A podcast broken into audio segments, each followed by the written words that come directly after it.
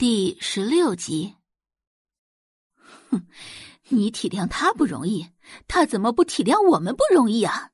说打人就打人，他要是有你一半懂事的话，事情也不至于闹成现在这种局面。哎呀，宝仪呀，我都跟你说过多少次了，做人不能这么善良。你处处替那个小贱人考虑，他为咱们考虑过了吗？他小时候害你得病，现在又害咱们家得罪了刘总，他简直就是个扫把星。哎呀，妈，您别那么说，姐姐，刘总的事情我来想办法解决。爸，明天我跟您一起去给刘总道个歉。哼，应该给刘总道歉的人是那个小贱人才对，宝姨，他凭什么让你给他擦屁股呀？这件事是宋画惹出来的，凭什么宋画现在像没事人一样，而宋宝仪却要代替宋画去善后？世界上哪里有这样的事情？不同于周磊的愤愤不平，宋宝仪表现的落落大方、善解人意。哎呀，都是姐妹，互相帮助是应该的。周磊还想再说些什么。宋宝仪回头握住周磊的手，笑着道：“妈，您别想那么多。姐姐刚从乡下回来，很多生活习性都跟咱们不一样，您多担待着点儿。今天这事儿啊，可大可小，万一传到玉家人的耳中，那就不好收场了。我跟她本来就是姐妹，就算真受点委屈也没什么的。”宋画现在就像是疯了一样，逮谁咬谁。这种时候，若是传出去一些风言风语，那对于宋家来说是极其不利的。周雷很是心疼宋宝仪，心里面把宋画诅咒了千八百遍。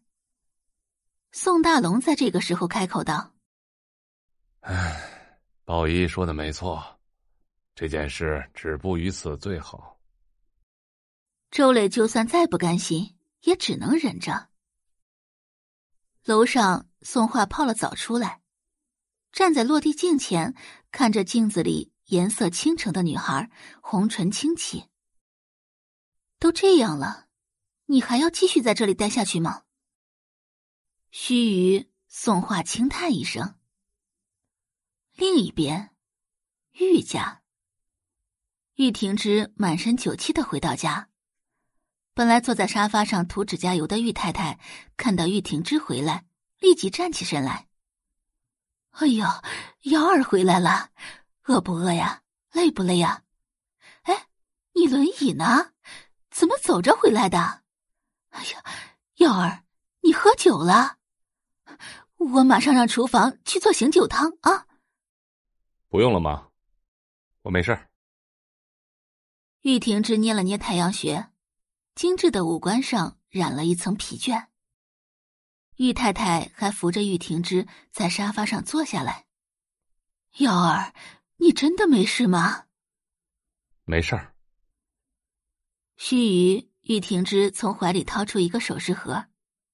妈，生日快乐。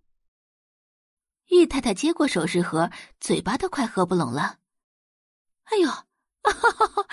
谢谢幺儿，还记得妈妈的生日。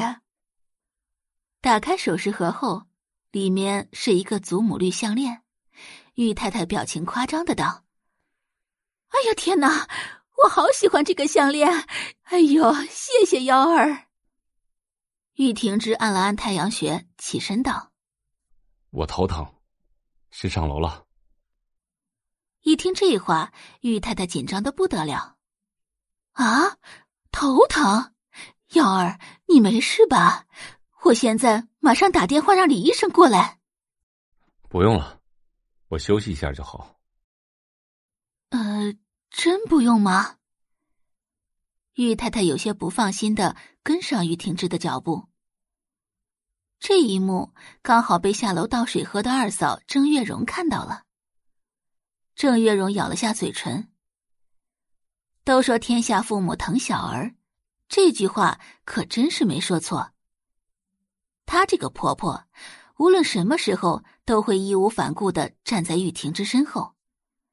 哪怕玉婷之是个什么都没有、什么都不会的废物。郑月荣气得连水都不想喝了，转身回屋。感谢您的收听，去运用商店下载 Patreon 运用城市，在首页搜索海量有声书，或点击下方链接听更多小说等内容。